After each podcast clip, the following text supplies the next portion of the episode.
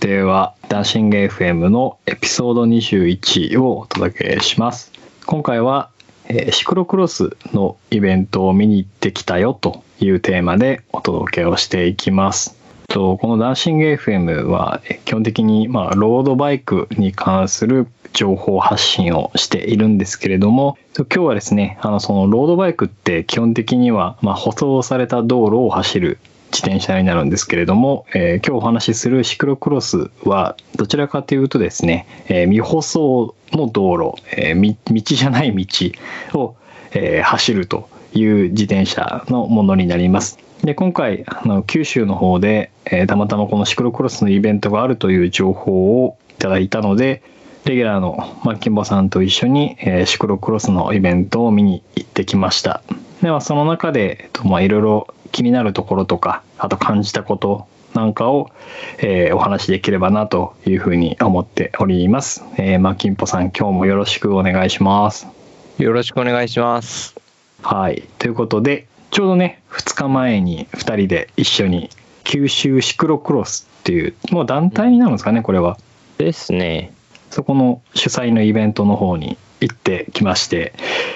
でも今回あの、もう私もそうなんですけど、全くあの、シクロクロスに関しての知識ゼロで、えー当日いきなり行ったんですけれども、すごく楽しかったです。結論から言うとですね。で、まあなんで今日、あの、ロードバイクしか俺持ってないんだけど、みたいな方もですね、まあ、ちょっといつもと視点を変えて聞いていただければいいのかなというふうに思っております。まあちょっとここ1ヶ月ぐらいね収録 サボっていたの で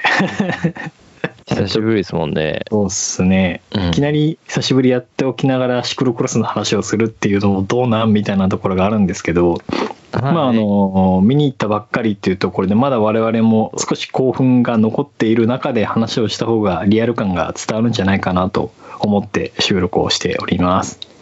鉄は熱いうちに打てって感じですね。うん、まさに今回はその通りですね。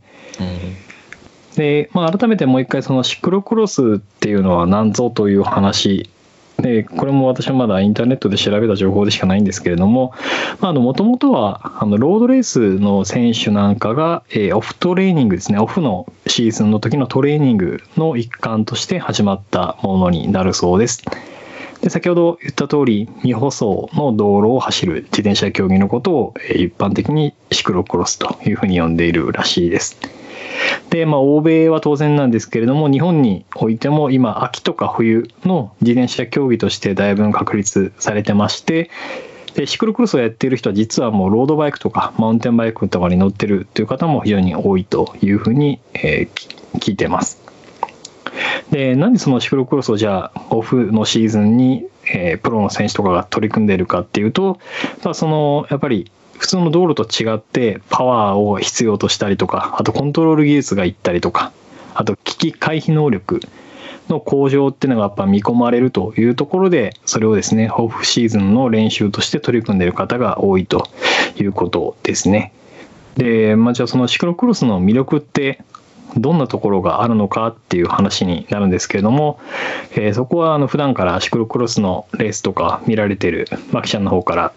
教えてもらっていいですかはい。今回、九州シクロクロスっていうイベントを初めて見に行ったんですけど、シクロクロス自体は結構 YouTube とかで生でライブ配信とかで会ってたりするんで、そういう画面越しでは何回か、何回かっていうか結構見てたんですけど、生で見るっていうのは初めてだったんで、マキちゃんも初めてだったんだね今回そうそうそう、そうなんですよ。頭でっかちな感じだったんですけどね。 見どころとか、こういうのは面白いみたいなのは分かってたんですけど、初めて見に行って結構やっぱり、百聞は一見にしかず的なところってあるなって思って うんですね。で、やっぱり、なんていうんですかね。魅力はもう単純に、今から観客目線になるんですけど、選手が近い。近い、うんもう触れるぐらいのところ走るんでですね。うんもう息遣いだったりとか、愚痴とか、きつとか、なんかもう風強いとか、そういうのも言ってるのも聞こえるぐらい近いんですよ。なん臨場感が半端ないですね。あとは、シクロクロス自体が周回レースになったよね。はいで、周回レースなんて何回も同じところを通ってくれるんですよ、選手が。うんうん。なんで、選手の動きとかを何回も見れたりとか、勝負どころみたいなとかところとかで待ってたら、結構、なんていうんですかね、選手も人なんで、乗りよくやってくれたりするんですよね。うんうん。選手と観客で一体になれるみたいな、一体感みたいなのが生まれてきたりして、すごく楽しいです。うん。で、あとカメラとかする人とかは、何回も同じとこ撮ってるんで、シャッターチャンスが多いのかなとかは思いましたね。はい。うん。周回レースになるんですよね。うんで、公園みたいなところでやってたんですよ。今回のシクロクロス。うんで、その、なんていうんですかね。クローズした空間になるんですけど、結構狭いっていうか、全体的に歩いて回れるぐらいの周回になってたんですよ。うん。で、そういうレースなんで、こう、実況の人だったりとか、DJ の解説されてる声とかが、結構しっかり届いてたんですよね、耳に。そうですね。うん、近くなくてもっていうか。でそういうので、そこそここう情報とかが入ってきたんで、分かりやすかったっていうのは良かったですね。うん。でもなんていうんですかね、もういろいろ言ってきましたけど、単純に見てて楽しかったですね。 うん、楽しかった。うんこれも本当一回見てもらいたい感じですもんね。そうですね。本当知識ゼロで楽しめますね。純粋に面白い。うわ、ここ、チャリで上がっちゃうんだ、みたいな。うん上がってたりとか、うん。すっごい砂のところ走るのうまいな、とか、そういううなんかん。完全にお客さん目線っていうか、単純に素人目線で見てても楽しかったんで、うん。結構やみつきになるかなって感じはありましたね。そうですね。うん。今回あったのは、芦屋海浜公園ですね。っはていい。うところで今回ありまして、うん、多分一周何キロぐらいなんだろうね。2, 2キロから3キロぐらいの間なんでしょうね、きっとね。ですね。2.3キロとか書いてたかな。うんうん。うんまあ、芝生とかね砂場とか急ざ急激な坂 とかうん、その海が近いんで砂場とか多くてですねうん、そこ自転車で行くみたいうんまあ、普段は家族ファミリーが遊んだりするような場所をなそう時間帯で貸し切ってそこを完全にもうシクロクロス会場にしてしまってっていう感じなのでいい違和感があったんですよねそうね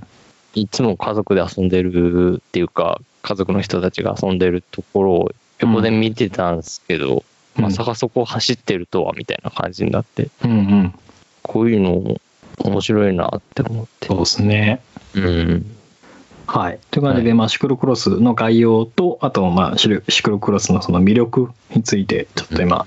お話をしたんですけれどもここでちょっと視点を変えて機材面についてちょっと触れていきたいんですけれどもえっと当然ながらですね、えっとまあ、草むらとかさっき言った砂場とかそういったところを走るので一般的なロードバイクの機材のまんまではやっぱり走れないっていうところもあるのであの選手の乗っている自転車を見る中で私が初心者目線であれこれなんだろうみたいなところがちょっと気になったところを今日はマキちゃんにいろいろ教えてほしいなと思ってます。でまずはフレームですね。なんかみんな黒森っぽいのに乗ってたすごくイメージがあるんだけどあれって黒森なのかな黒森は結構多かったですねうんなんていうんですかね、今日、今回来てた選手っていうか、人たちに関しては。でもまあ、カーボンだったり、アルミだったり、はたまた、マウンテンバイクだったり、シクロクロああそうだスねバイクじゃないや、グラベルバイクみたいな、他のタイプの自転車も結構いましたもんね。うんうん玉石混合じゃないですけど。そうですねやっぱりその、担ぐんですよね、自転車を。うんシクロクロスって。乗らないっていうのが平気であるっていうね。そうですねで、やっぱり多分黒堀が一番担ぎやすいんでしょうね。うん、う形ん、状的に。こう、空間が広く取れるじゃないですか。フレームの三角形のところだよねそうです、そうです、そうです、そうです。だから多分黒森が多いっていうのもあうる。んあとは、黒森でオーダーする、して、自分に合わせた自転車に乗るっていうのあが、あ、なるほど。うん、いいのかなって思いますもんねう。ん。どっちかって言ったら多分、機材に合わせるより、機材を合わせるっていう方がシクロクロスには向いてるとは思うんですよね。確かに。うん今回思ったのはあれ、本当一瞬の判断ミスとか操作ミスですぐに大事故になるよね。まあ、うんロードバイクも一緒だけど、それ以上になんか危険なものを感じたね。うん、バイクコントロールが結構重要になってくるんでですね、うん。見てたらやっぱりそのバイクコントロールどうやったらしやすくなるかって言ったらやっぱり自分に合ってる機材みたいな感じになるんでですねうん。そうそうそうだからそういうのもあってあのロードバイクみたいにこう機材がものを言うみたいなことも少ないのかなっていうイメージは、うん人がメインみたいなそれに合わせるって感じですねはいはい。多分うんなかなかね、普段のロードバイク業界では見ないような、ちょっと異色な感じがやっぱしたね。うんあやっぱりシクロクロスなんだうねんそうですね。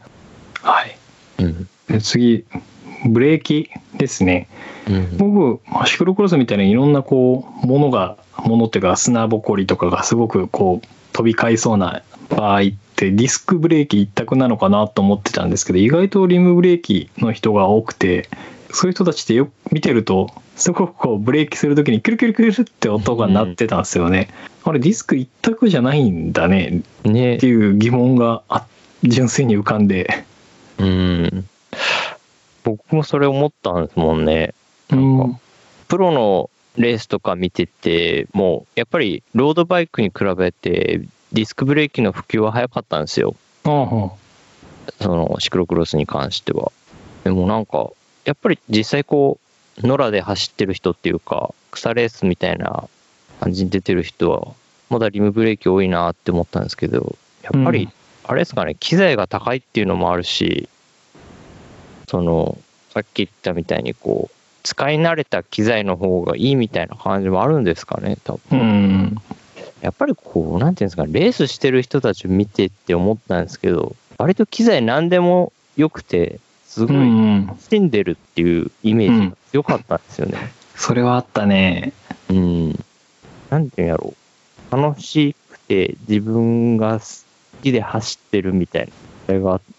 て、機材とか割とどうでもいいみたいな感うじ。ん。そうそう。ね、だから、マキちゃんと僕なんかは、純粋にこれを見て、あ、自分もやりたいって思っちゃったもんね。そうそうそう。入りやすいイメージねね。うん。なんかあんまりかしこまらなくていいんだと思ってな、機材がね、揃ってないとダメみたいなのは全然ないんだなっていうのは今回すごく感じましたね。やっぱりこう、早く走ろうって思ったら、そういうところをうんうん。気にはするとは思うんですけど、別にそこじゃなくてもいいなってうん。ところで、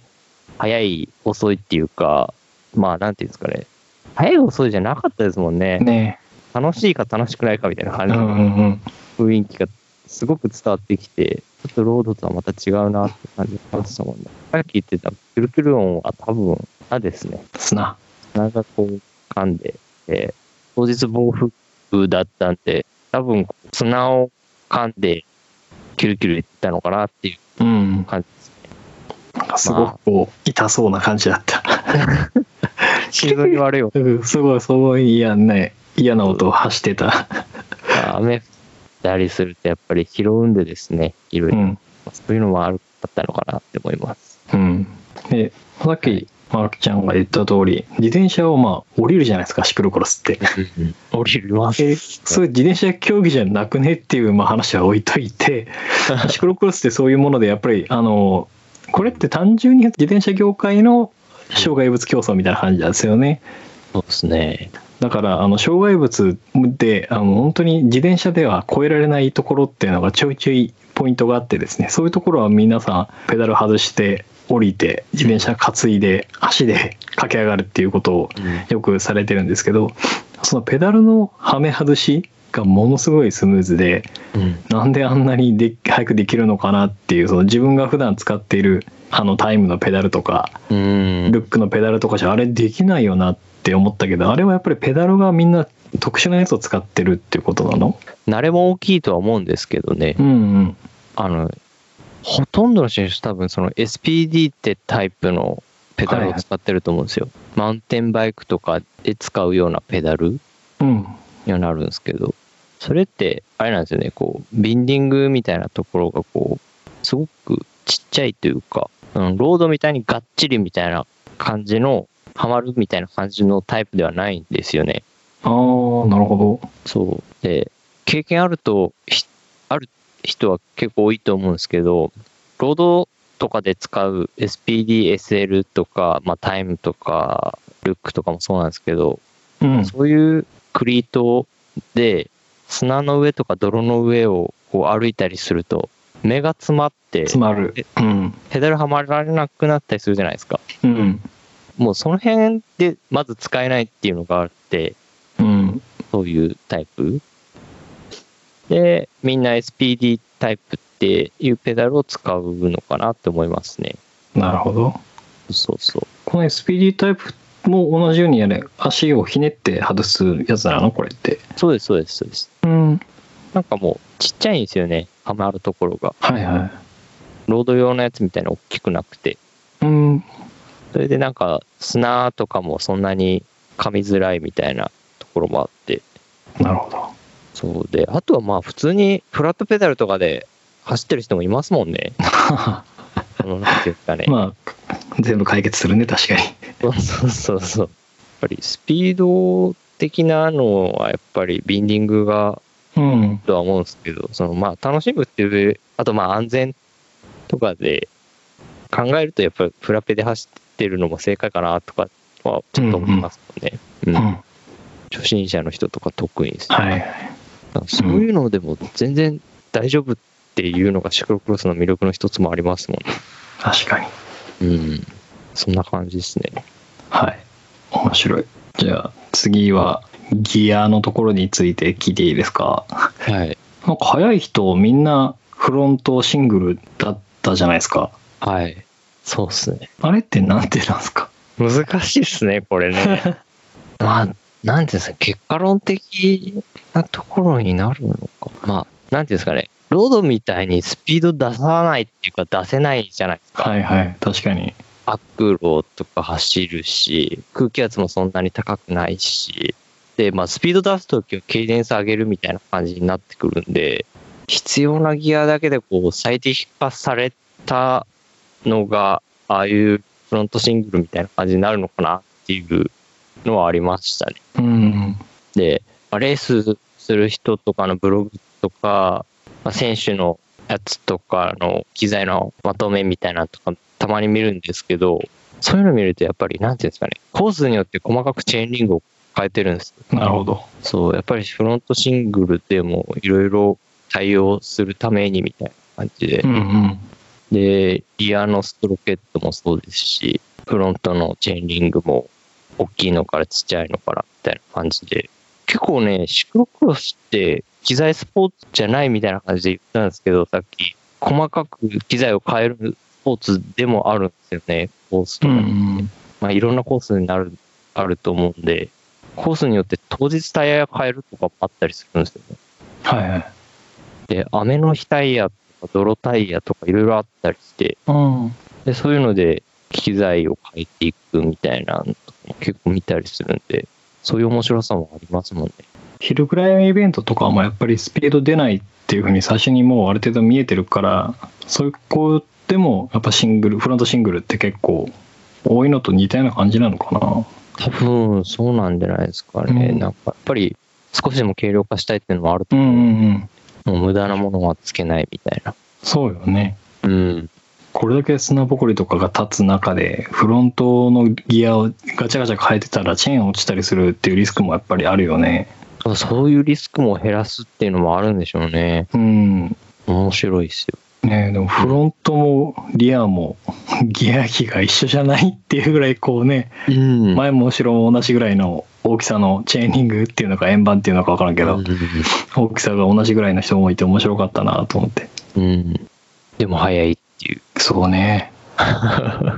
うわーって思いますもんね。ね芝生このスピードで行くんだみたいな感じ で。アスファルトじゃないんやけんみたいな感じで。うんうんうんはえーって思いながら。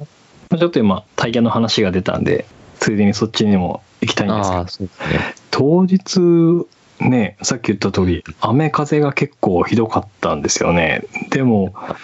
あんまりこうね、まあ、当然カーブめちゃくちゃ多い中でも、うんほとんどみんなスリップしてなかったんですよね。うん。で、なんであんなにスリップしないんだろうなと思って、あれってやっぱタイヤの効果がすごくでかいのかな。それは結構あると思いますね。選手だったりのタイヤ見ると、パクロ用のこう MTB、マウンテンバイクみうんうんうんたいな、こうイボイボがついたタイヤつけてましたもんね、みうんんうな。んコースによってやっぱり変えるって聞いてたんですけど、やっぱうり、ん。うん。つぶつぶっていうか、イボイボのやつ結構砂とかあったんでですね、そういうのをつかみやすいのかなって思いましたね。なるほどね。うん。あとは、なんていうんですかね、単純にバイクコントロールがうまいっていうのもあるんじゃないですかね。あるね、多分。すごいうまいですよね。うん。なんていうんですかね、こうペダルにどっかり乗ってないっていうか、砂がめちゃくちゃ浮いてるところを平気で走っていくうん、じゃないですか。うん。すげえなってなりますもんね。ねえこっちの体が、はーってなりそうな時に、もう平気でそこをさーって通っていったりするから。ちょっとバランス崩したみたいなぐらういんそうそう。うん、あとはどうなんですかね、スピード出てない時はもうこける前に足外してましたね。あうん、やっぱりこう、こけちゃうと、その分タイムロスになるみたいなのもあって、あ。うん。こけそうな時はもう足外して自転車降りたりとか、うんうん。そういうのがもう足外して、ちょっと足ついて、反動でこけないようにするとか、そういう感じで走ってる人結構いましたもんね。それが冒頭お話しした危機管理能力っていうところに結びついてるんだろうね。バイクコントロールとかもさることながらみたいな。そうですね。上手。上手、本当に。うんはい。という感じで、まあ、機材のところは、まあ、私が感じた質問ですね。一通り投げかけてみました。うんで、ここからそのイベントの中身というか、出場していた選手とか、まあ、その辺でどちらかというと、こう、感じたことみたいなものをちょっと話していければなというふうに思ってます。で今回、まあ、全体的に見たらですねなんか自転車屋さんのコミュニティでなんか成り立ってるイベントっぽいなってすごいこうあってなんか参加してるみんなが知り合いみたい なそんな雰囲気をすごく感じたので身内感すごいなと思いながら、ううんん、なんかマキちゃんと行っとってよかったと思って一人で行ったら完全に俺浮いてた なとなんかカメラ持ってるやつがパシャパシャ撮って る気持ち悪いんだけどみたいな 何あいつみたいそうそうな。まあ、そこまではなんないと思いますけど、うん、やっぱりみんな仲良さそうな感じっていうか、ね多分ね、知らない人とか結構いたと思いますよ。おやけどやっぱり雰囲気良かったですもん。ねなんかこう、ふわっとした雰囲気っていうか、確かにでも本当なんていうんですかね、にわかを大切にするじゃないですけど、うん初心者とかも全然入りやすいみたいな雰囲気はちょっとありましたもんね。そうねうんよそ者を排除する感じは全くなかったねそうそうそう。なんか、こういうイベントってやっぱりなんていうんですかね、シクロクロス全体をこう、底上げしようみたいな、うん裾野を広げようみたいなのが伝わってきて、すごいイベントだなって思いましたもんね。そうですねなんなんか全体的にこうボランティア感があってお金とかをガツガツしてるとかっていう感じが全く受けなかったのもすごく好印象だったなと、そう、なんかこう、スポンサーうん的なのも好きだから知ってるみたいなことだったりうん、してるイメージがあって、あ、なんかいいなって思いましたね。確かにやっぱりこういうので、こう、裾野広げるのって大事だなって、本当思いますもんね。うん入りやすいっていうか、地広いって、やっぱりいいなって思いました。だって現にここに2人ねシクロクロスやってみたいっていう人間がうそできちゃったわけでちょろいちょろちょろいいもう一人、人と言ってたんですけども、三人が三人ともね、ちょっとやりてえに、みたいなうんこういうところ走ってみたいね、みたいな感じで。レース関係なしに思想させてほしいっていう話をみんなでしてたもんね そうそうそうそう。走ってみたいってなったんですけど、うんもうここまで三人とも。もうまんまとハマっちゃいましたみたいなそう感でじですすね。あとまあ普通に女性ライダーがいて、でその女性ライダーが男子に紛れてそれの中でいてめちゃくちゃ速かったっていうのがすごい驚いたんですよね。いや、もう本当それっすよ。すごかったですよね。なんかええあはい、えーって思いなが女性のライダー、後ろの方から来るんだろうなと思ったら、うんね男性のグループの真ん中付近で普通に走ってきてたん で、はぁっと思って、ら。早くねーって。ね当然あの男性と女性っていうのは分かれて競技が行われてるんですけど、今回の大会は同時に男子女子がうんスタートしたっていうのもあって、でもねっていう。うん。やっぱりあれなんでしょうね。技術なんでしょうね。もう体力とかスピード、絶対的なパワーとかではどうしようもないところうんうんうがんありましたもんね。はい如実に。技術的なところも機材的なところも結構総合的にこう綿密につながってますもんね。うん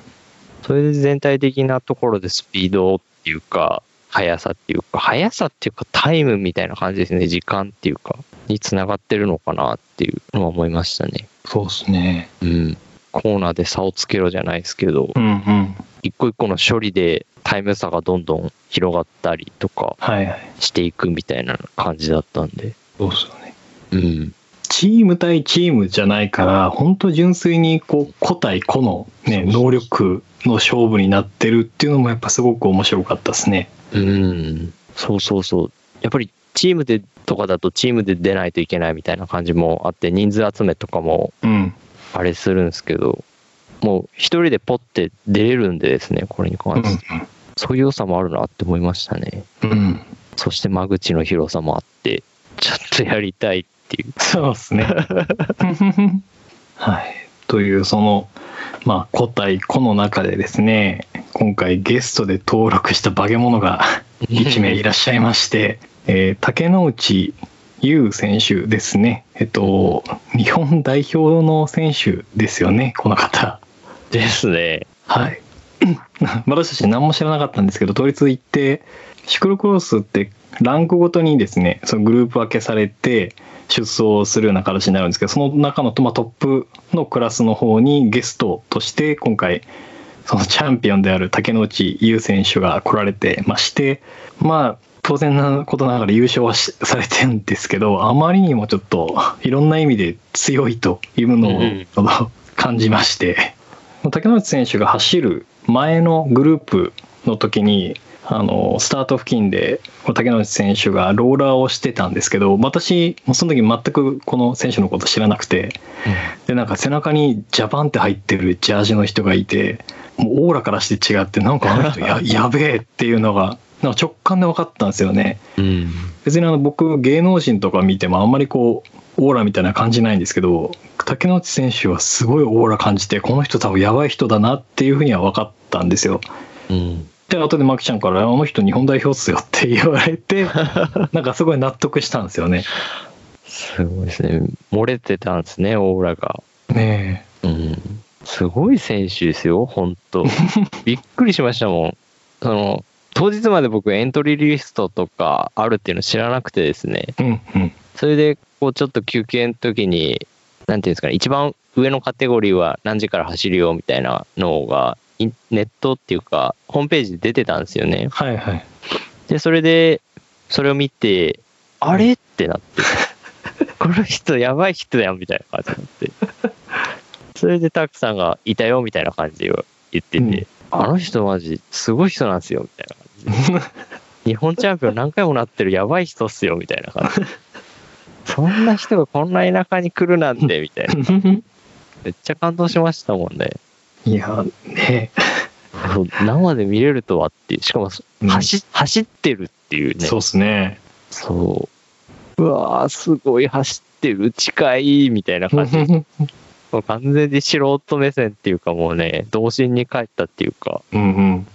ヒーロー、剣山みたいな感じでしたもんね。ええうん。一番上のそのグループが出走するってなった瞬間にすごいギャラリーがガーって寄ってきてねそうそう。写真撮りまくってたりしてああやっぱこの人すごい人なんだみたいな全くねうん無知だったから面白かったもうスタートの時の面構えが違うみたいな感じはありましたもねんね。えもうね全てにおいて違ったよねなんかねそうそうそう。もう歴戦の勇者みたいな感じでしたも。うんんうんだって年齢30超えてるんだよねこの人ねでも日本でトップでしょえ。ですね。もう普通に海外のレース転戦してて、今、日本のシクロクロス界の底上げした人みたいな感じあるんじゃないですかね。前、こう、別府選手だったり、荒城選手の話したじゃないですか。はいはい。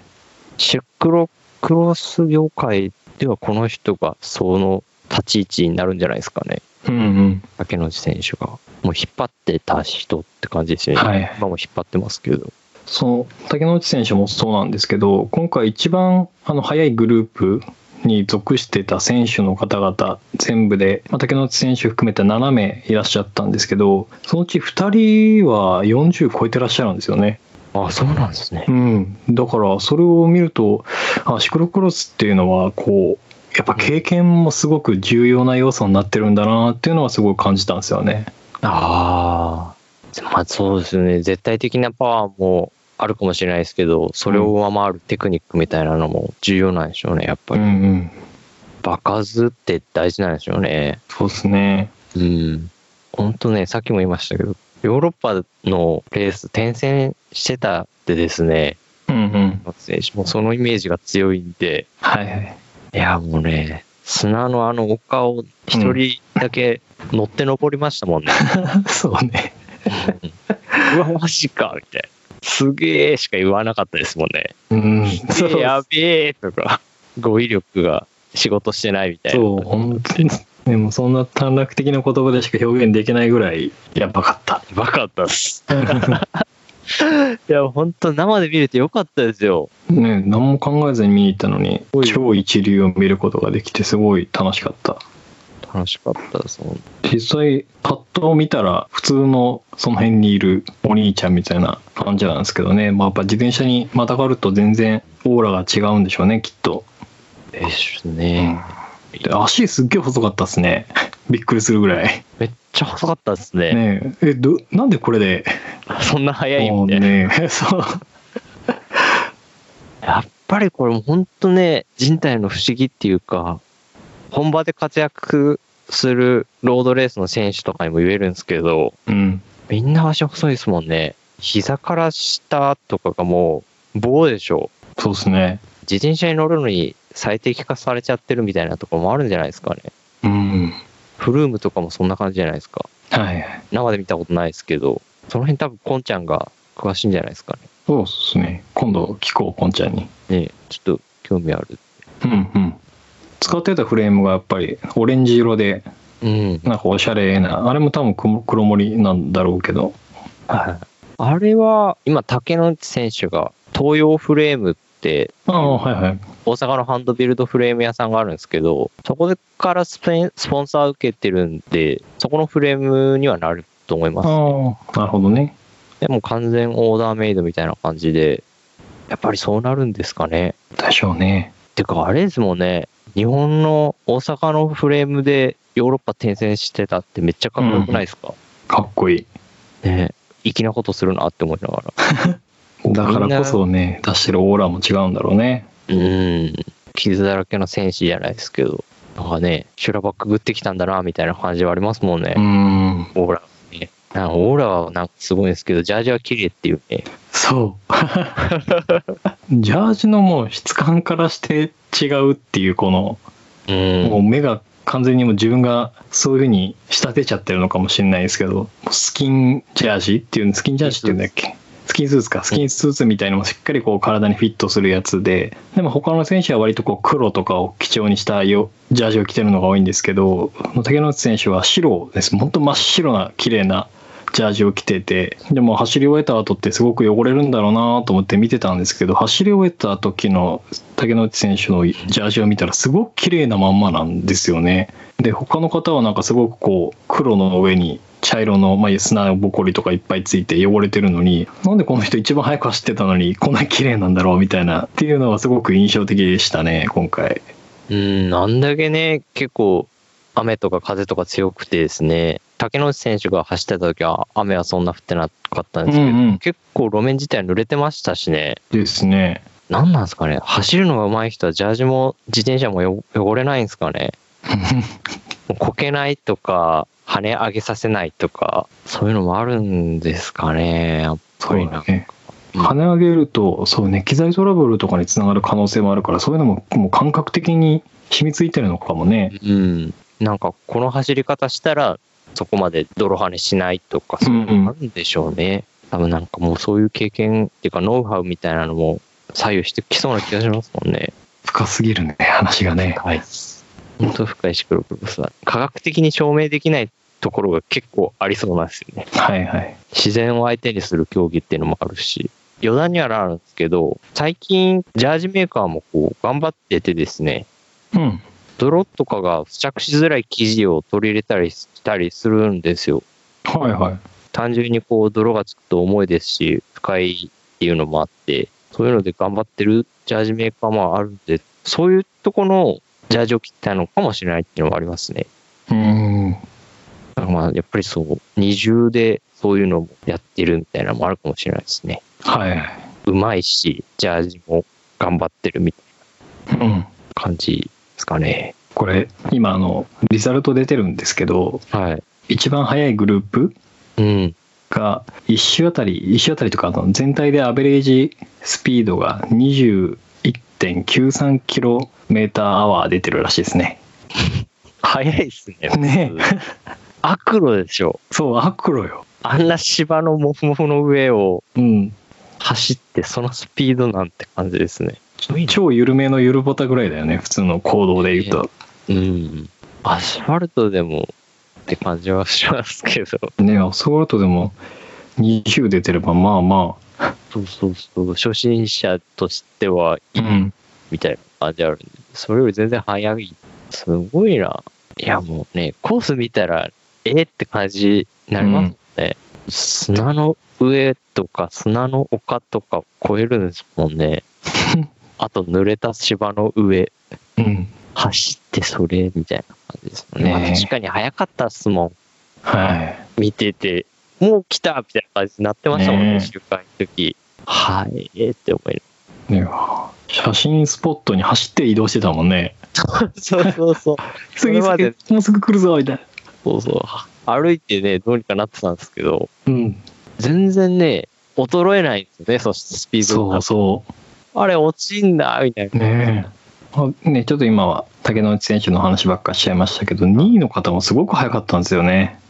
ですね。多分竹野内選手いなかったらダントツでその2位の方が本来1位だったんだろうなっていうぐらい本当2位の方が早くてちょっとそれに当てられてね我々そう見に行った組が「ああ自転車乗りたい」って言ってたんですよ ねそうそう完全にのぼせ上がってましたもん。 超走ってみて、とか言って言いながら、うんうんうん歩き、歩きながら、そうそう私、ここ、ここ、こう一番速く走れる気がするとか思って言ってましたもん ね。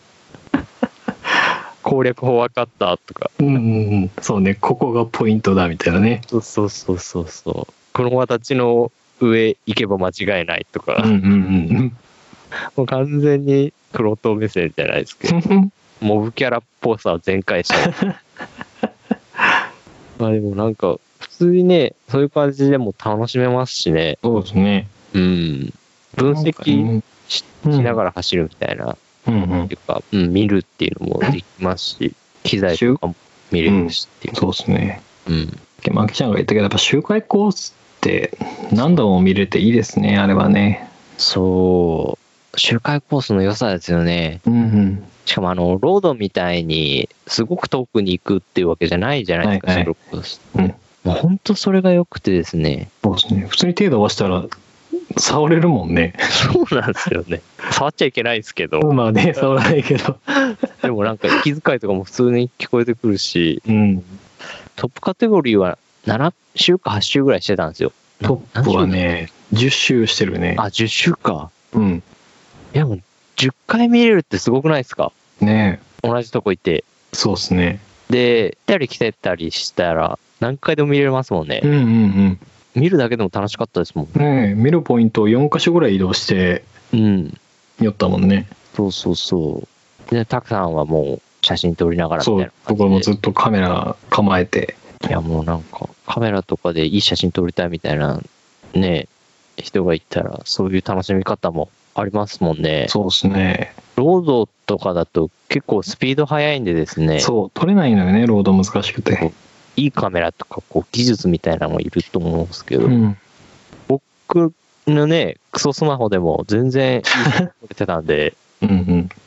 何回かチャレンジできるっていうのもあるし、うん。なんかね、そう、何回かチャレンジできるってすごくいいよね。そうそうそう。そういうのもあって、なんかそういう楽しみ方もあるかなって思って、うんうん。それでたくさんをちょっと誘ったんですよ。ああそう、大正解でした。そうカメラ好きやし。もうね、朝、暴風だったから、正直行きたくないと思ったけど、行ってよかったなっていう感じですね。めっちゃ強かったっすもんね。うんうん。ただ今回僕が撮った写真は、あの、ブログの小ノートじゃなくて、えっと、まあ、参考とかにちょっと貼っておくんで、ぜひ皆さん見ていただければ嬉しいですね。ね、いい写真が見れますよ。うん動画とかも撮ったんですけどね、あれなんですよね、うわ、やべえ、すげえとかしか入ってないっていうね、割と残念な感じの動画っていう。うわ、早え、早え、早えとか、そんな感じでしたもんで、まあでも、なんかたくさんの写真は素晴らしい写真が多いと思う。いや、あんまり撮れてないです。実はやっぱ同じで、結局、あの、一番撮りたい竹野内選手がはいあまりにも早すぎ て、ブレまくってるのがいっぱい出てきたよ。現像したら。これじゃない感そう。ありまし早すぎなってやつ。たね。早かった、本当に構えて待っとかないといけないぐらいでそう、そう。したもうはいスピードが落ちるところで撮る、頑張るみたいな感じでした感じっす。はい。っていう感じで、本当シクロクロスのイベント、まあ、大会、はすごく面白かったんで、まあ、もし皆さんお住まいの地域とかで、あの、イベントとか、大会とかやるんだったら、まあちょっと気軽な気持ちで見に行っていただけると、なんか新しい発見があるんじゃないかなと思いますんで、ぜひご検討いただければと思います。なお、その他になんか、まっちゃんの方から、シクロクロス関連のネタとかあれば、ネタっすか。これ聞いてシクロクロス見てみたいみたいな感じで思ってくれたけような人がいれば、なんていうんですかね、さっきもたくさんが言ったみたいに、近くであれば、ぜひこう、一度足を運んで見てみてもらってるのが一番ではあるんですけど、まあなかなかないよっていうところが多いと思うんでですね。まあ、うんそういう方に関しては、本場のシクロクロスを見るのがいいのかなっていうのはちょっとありますね。うんうん。で、それで今、YouTube あるじゃないですか。うん。で、GCN レーシングチャンネルっていうのあるんですよ。はいはい。で、そこで定期的に欧州のトップカテゴリーのシリーズを、のレースをライブ配信してるんですよね。はいはい。まあ、後でこう、小ノートにリンクでもうらっん、そうですね。たんですけど、貼っときます。そこで見てみるっていう方法もあるかもしれないですね。うんうん。まあ、雰囲気だったりとか、レースの内容だったりとか、トップ選手ってどういう走りをするんだろうとか、まあ、いろいろ見るだけで分かることって結構あると思うんですね。解説に関しては英語なんで、ちょっとスピードラーニングみたいな感じにはなるんですけど、まあ、ただで見れるんですね。はい。その辺はちょっと勘弁してみたいな感じはあるんですけど、まあ、普通にそれ見るだけでも結構面白いですしね。で、女子とかに関しては美人が多いです。ほうん。う。男性陣にとっては朗報かもしれないですね。そう。うわ、マジ、なんかびっくりしましたもん。それ見て。めっちゃ美人多いなって思って、うん。なんかシクロクロスっていいなって思いました。そう、そういう。 まあ、そこじゃねえやろみたいな。手はしないですね。うん。ででももやっ確ぱかりになんかね、全体的にこう、美しい方多かったですね。そうそうそう。なん、なんすかね。オーラもあるし、そうね。やっぱり輝いて見えますもんね。間違いないですね。汗がこう、ね、キラキラしてるみたいな。うん。ね、泥だらけになってるけど、綺麗っていう、なんかこう、不思議なそう感覚が味わえますね。めちみ深い感じがしますけど、そういうのなしに、うんうんうん。ね、綺麗っていうか、そうですなんかやっねぱ。り輝いてる、ますね、ましたうんうね。ん。間違いないですね。うん、なんで、男子の方はね、もう本当マチューっていう化け物がいるんですけど、うん。そういう選手も出てたりして、うん。すごく、なんですかね、ガッチガチの楽しい戦いが繰り広げられてるんで、うんうん。それもなんか楽しんでもらえればって感じはしますね。でもその化け物と一緒に竹野内選手は出てたりするんだよね。そうですね、今はどうなんだろう。 向こうでは走ってないかもしれないですけど、はい昔は結構走ってました昔はそうだよね。うそうそうんそうで、世界選手権とかの代表に入ってたりしたら、もう、もちろん戦えることになるのでですね、そうだね。すごいところで戦ってた、ってか戦ってるんですよね、やっうんぱり。そういう人を生で見れたって、すごくいい経験でしたね。ロードバイク業界でいうと別府選手とか荒城選手とかがなんか福岡の片田舎に来たぐらいの感じよねそうそうそう。しかもレースに普通に出てるみたいなそうそうそう。うわ、すげえってなった。勝つわみたいなそうそうそう。生ですげえレース見れた、みたいな感じで。うん